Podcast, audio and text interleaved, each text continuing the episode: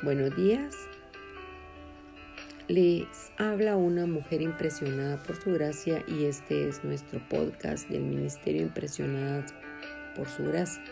Estás escuchando Reto de Lectura 365, una mujer impresionada por la palabra. Continuamos con el día 220, 8 de agosto. Hoy leemos Jeremías 16 al 19. El tema de los capítulos 16 y 17 incluye la prohibición de Dios a Jeremías de que se casara. Los días eran cada vez más difíciles. La nación de Judá estaba en una situación desesperada. En este punto de relato faltarían unos 10 años para la destrucción de Jerusalén. Leamos entonces los versículos 1 al 4 de este capítulo 16. Vino a mí palabra del Señor diciendo, no tomarás para ti mujer ni tendrás hijos ni hijas en este lugar, porque el Señor dice que los hijos y las hijas nacidas en este lugar, las madres que los den a luz y los padres que en esta tierra los engendren, morirán de dolorosas enfermedades, y no serán llorados ni sepultados, sino que serán como estiércol sobre la faz de la tierra con espada y con hambre serán consumidos, y sus cuerpos servirán de comida a las aves del cielo y a las bestias de la tierra. Dios le reveló a Jeremías los horrores que vendrían y le dijo que no se casara. Creemos que la razón era bastante obvia. Todo esto me recuerda al Salmo 137, escrito antes del cautiverio en Babilonia. Podemos ver el destino que sufrieron. En los dos últimos versículos se dice que Babilonia sería destruida y que le harían a ella tal como ella había actuado con el pueblo de Judá. Dice el Salmo 137, 8, 9. Hija de Babilonia, la desolada, bienaventurado el que te dé el pago de lo que tú nos hiciste. Dichoso el que tome tus niños y los estrelle contra la peña. Cuando el rey Nabucodonosor tomó la ciudad de Jerusalén, los conquistadores tomaban a los niños y los estrellaban contra las piedras. Dios les pidió a Jeremías que no se casara porque quería evitarle al profeta esa angustia. Ahora vemos en el relato una nota brillante, aquí en el capítulo 16, versículo 14 y 15. Leemos, no obstante, vienen días, dice el Señor, en el que no se dirá más Vive el Señor que hizo subir a los hijos de Israel de tierra de Egipto, sino vive el Señor que hizo subir a los hijos de Israel de la tierra del norte y de todas las tierras donde los habían arrojado. Pues yo los volveré a su tierra, la cual di a sus padres. En este momento oscuro en la historia del reino de Judá, Dios le permitió a Jeremías ver un futuro brillante fue como si él mirara por el oscuro túnel del futuro y viera la luz al final del mismo.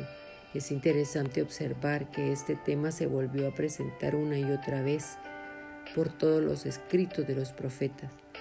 Nunca llegó a estar tan oscuro el panorama como para que el profeta no pudiera ver la luz que vendría.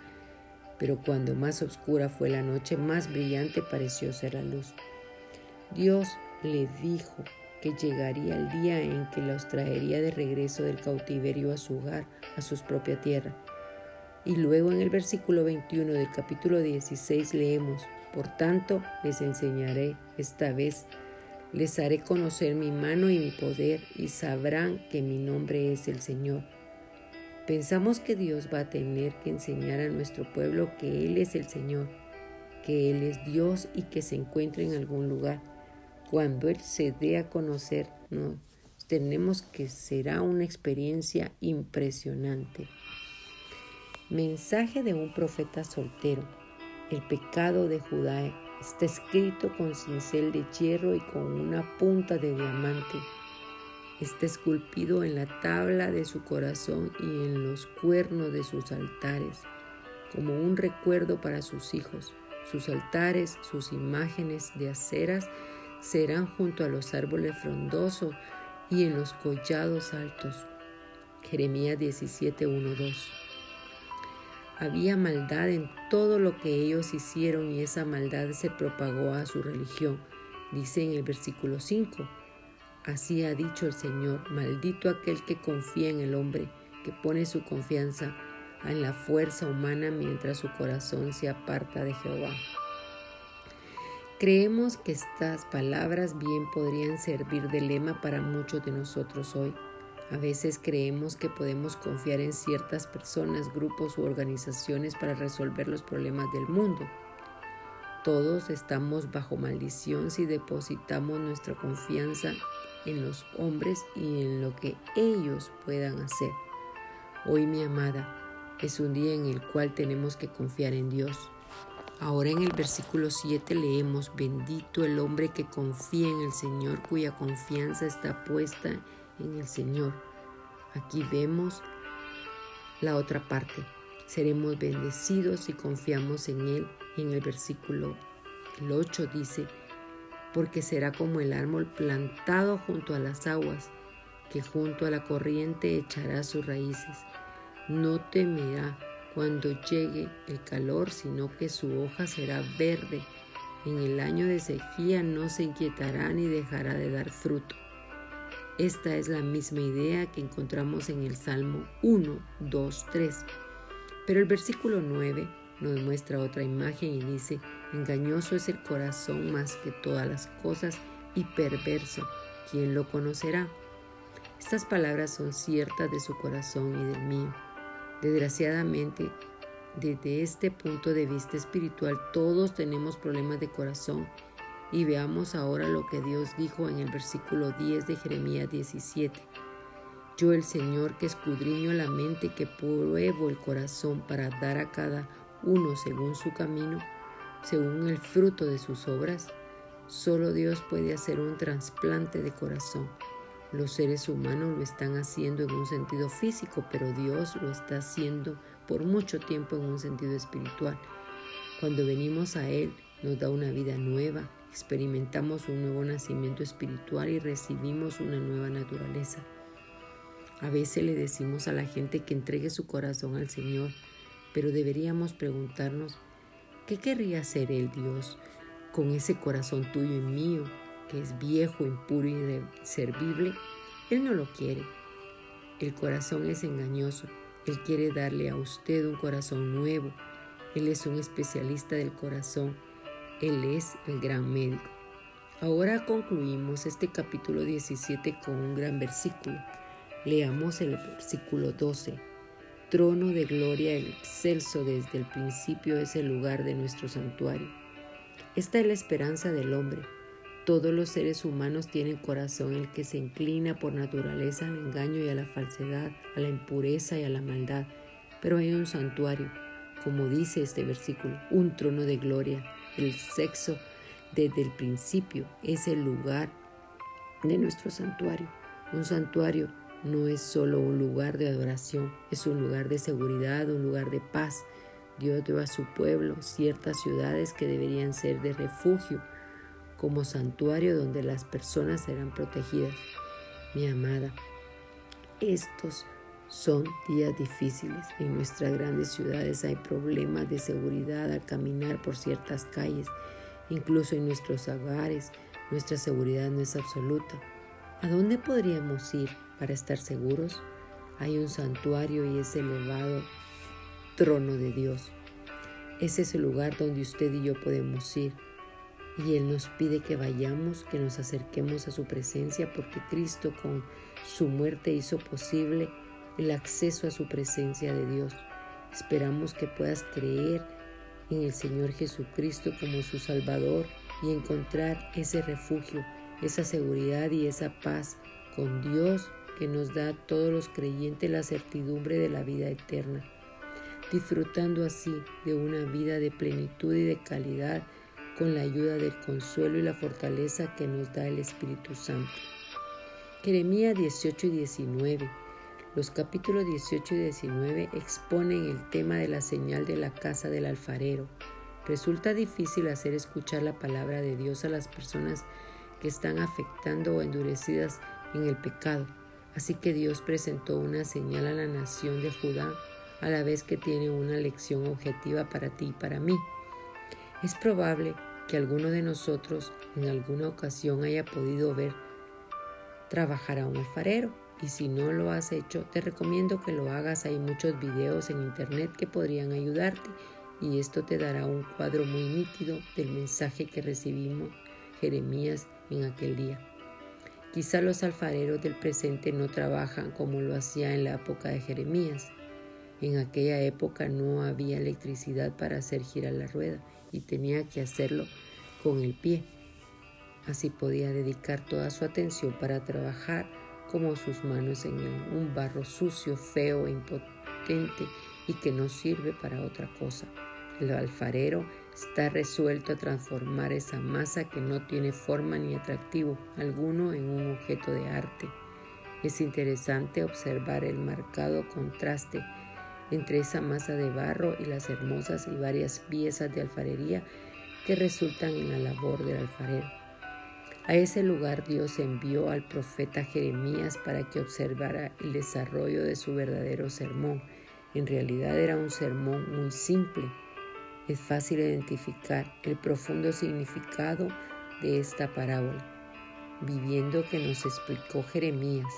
No hay dificultades para identificar al alfarero ni para identificar al barro. En realidad Dios nos lo explicó claramente. Dios es el alfarero e Israel es el barro, en este caso en particular, pero también resulta fácil aplicar la parábola a toda la humanidad en general e individualmente a cada persona. Cada persona es el barro y hablando a un nivel más personal, tú y yo somos barros en la rueda del alfarero. Diferentemente de lo que se pueda decir de ti o de mí, somos hoy barro en manos del alfarero, así como lo es cada ser humano que ha vivido en esta tierra. Ahora observemos lo que hizo el alfarero. Él estaba moldeando una vasija y ésta se le deslizó en las manos no cedía a moldearlo. El barro tenía que ser de la textura correcta. Quizás era demasiado duro demasiado blando. Entonces lo puso a un lado. Entonces más tarde él lo tomó el barro y volvió a hacer otra clase de vasija hasta que consideró que le había quedado bien. Hay dos detalles que vamos a destacar en este día, el poder del alfarero y la personalidad del barro. También hablaremos sobre el poder del barro.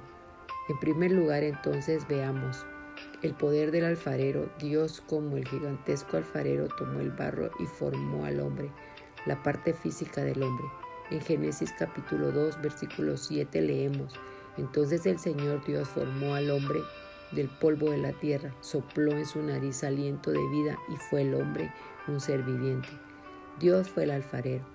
Ahora descendamos a la casa del alfarero y situémonos junto a Jeremías, observando cómo hace su trabajo el alfarero.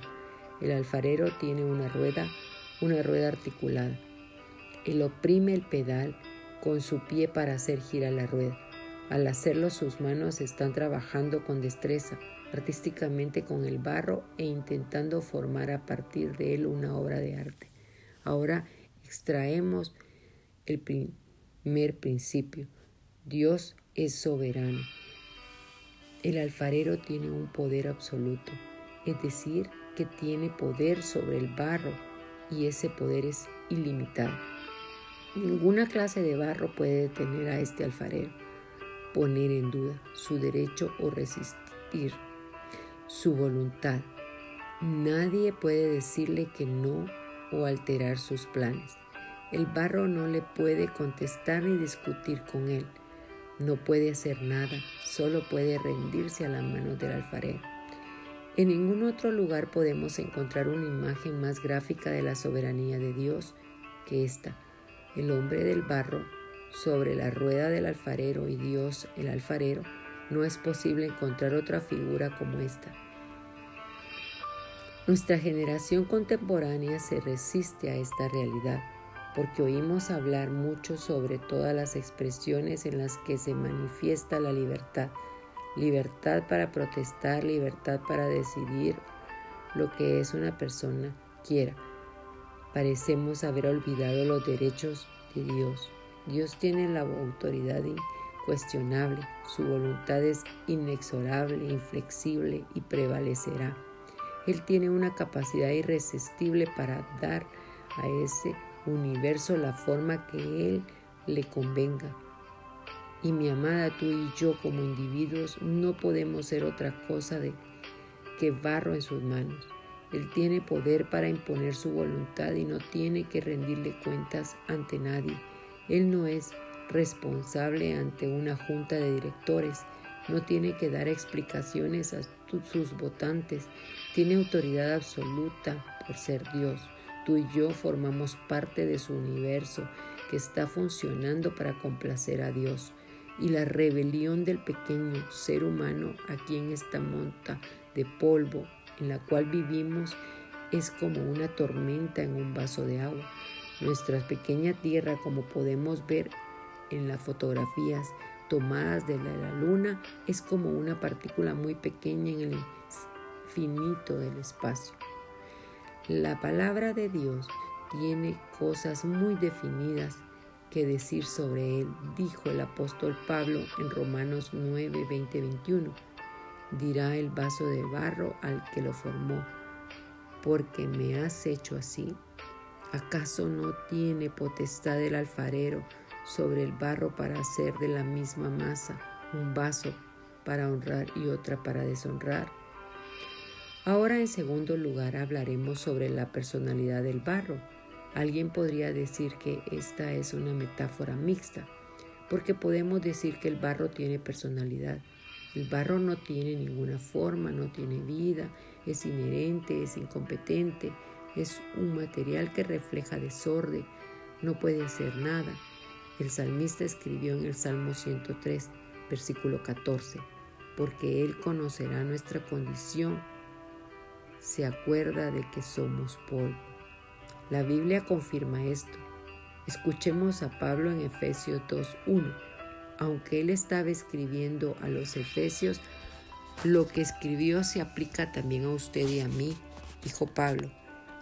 Y él es, os dio vida a vosotros cuando estaba muerto en nuestros delitos y pecado. Este es pues el hombre. Desde el apóstol amplió esta descripción más adelante en el mismo capítulo, en el versículo 12, diciendo, estabais sin esperanza y sin Dios en el mundo. Ese barro en la rueda del alfarero no es diferente. Y después Pablo le dijo a los romanos en 5.8, mas Dios muestra su amor para con nosotros en el que siendo aún pecadores Cristo murió por nosotros. Amiga, nosotras necesitamos reconocer que nuestro Dios es un Dios soberano y que nosotros somos más que barro Estábamos muertos por nuestras transgresiones y pecados sin fuerza. Dios es el alfarero que tiene el poder. Gracias por escucharnos en este bello día.